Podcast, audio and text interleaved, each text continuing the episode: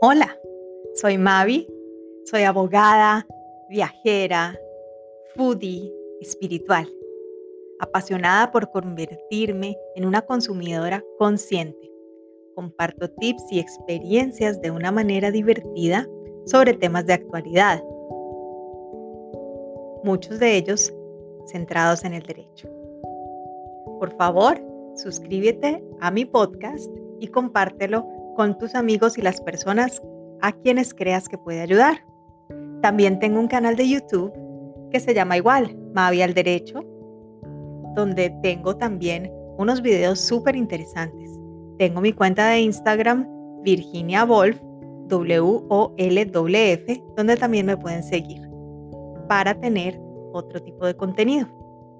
Espero que disfruten de esta interacción y espero que nos acompañen cada semana con un nuevo capítulo.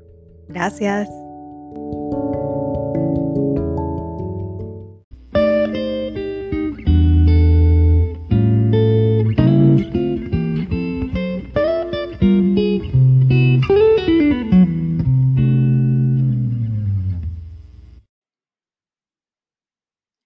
El día 28 de abril se celebra el aniversario de nacimiento del arquitecto Rogelio Salmona.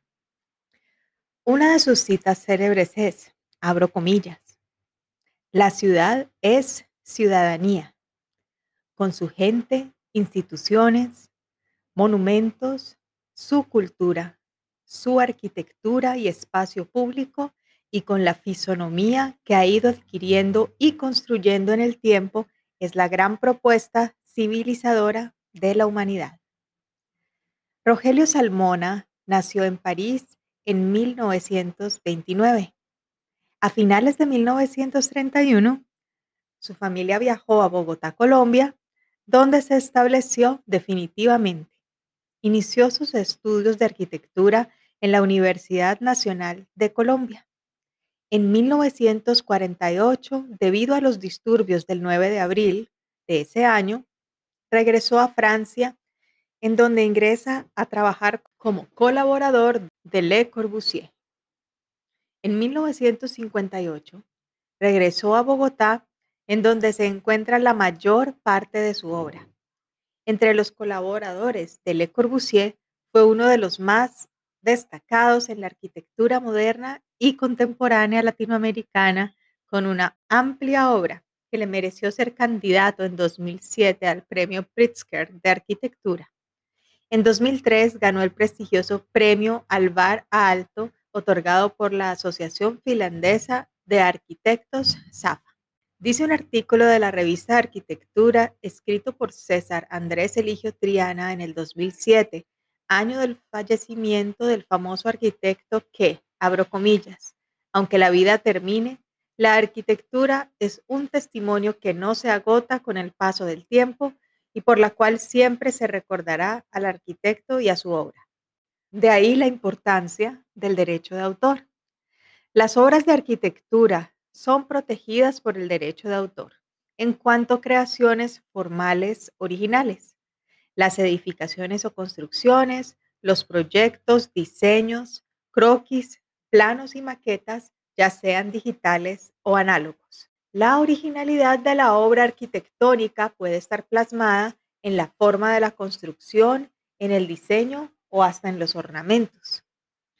Los derechos derivados de la protección por el derecho de autor de las obras arquitectónicas son los aspectos morales y patrimoniales.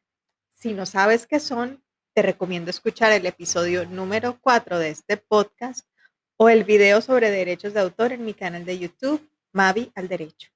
Algunos ejemplos de los derechos derivados de la protección de una obra arquitectónica son, en cuanto a los derechos morales, con base en el derecho de paternidad o maternidad de la obra, el arquitecto como autor siempre está ligado a su obra.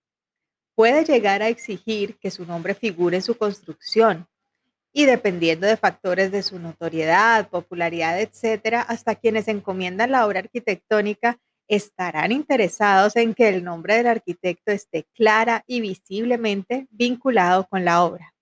En algunos casos no es necesario ver el nombre del arquitecto pues con solo ver la obra se reconoce a su autor.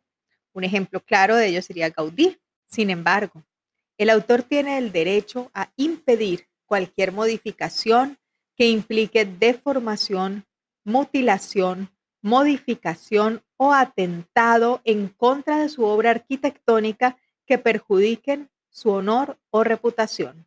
En cuanto a los derechos patrimoniales, el derecho exclusivo de autorizar, realizar o prohibir actos de explotación económica, podemos ver unos ejemplos. Su reproducción en cualquier forma o en cualquier medio. En cuanto a obras arquitectónicas, esto incluye la construcción de otra obra arquitectónica que se le asemeje en algunos o todos los elementos originales como la preparación de planos, maquetas, etcétera, sobre la base de aquellas. Podemos ver algunos ejemplos en la tienda virtual de la Fundación Rogelio Salmona, como han sacado postales, litografías y libretas con base en sus planos. Rogelio Salmona tuvo muchas obras arquitectónicas icónicas. Para mí, una de las más reconocidas por aquellos que no somos arquitectos es el conjunto residencial Torres del Parque en Bogotá, Toda la información relacionada con dicha obra la pueden encontrar torresdelparque.com.co. También existe la página web de la Fundación Rogelio Salmona, www.fundacionrogeliosalmona.org. Este conjunto residencial Torres del Parque fue declarado Monumento Nacional por medio del decreto 1905 de 1995. Acerca de la misma, el propio Salmona dijo, más que un proyecto arquitectónico, se trataba de provocar un hecho urbano contundente, renovación de un sector y transformación del paisaje urbano, evidenciar el paisaje natural, transparentarlo a través de la arquitectura, utilizar un material local dominante y crear una densidad acorde con una adecuada ocupación. El tiempo ha demostrado que era posible soñar un conjunto arquitectónico abierto a la ciudad de alta densidad, pero con una adecuada ocupación, que era posible también, a pesar de las críticas, componerlo y construirlo con un material dominante en sus fachadas, que la unidad y la variedad de un proyecto es el resultado de una infinita paciencia para escoger, seleccionar las respuestas más adecuadas, acordes con el sitio, con la geografía y con el entorno, con el material que tiene sus propios atributos y exigencias formales pero sobre todo con el propio proyecto arquitectónico que exige rigor, claridad, medida y armonía para lograr una habitabilidad enriquecida por su propia espacialidad, por formas variadas, por la luminosidad y los reflejos del material, las escalas y la medida, ofreciendo a la ciudad una obra respetuosa, armónica y bella.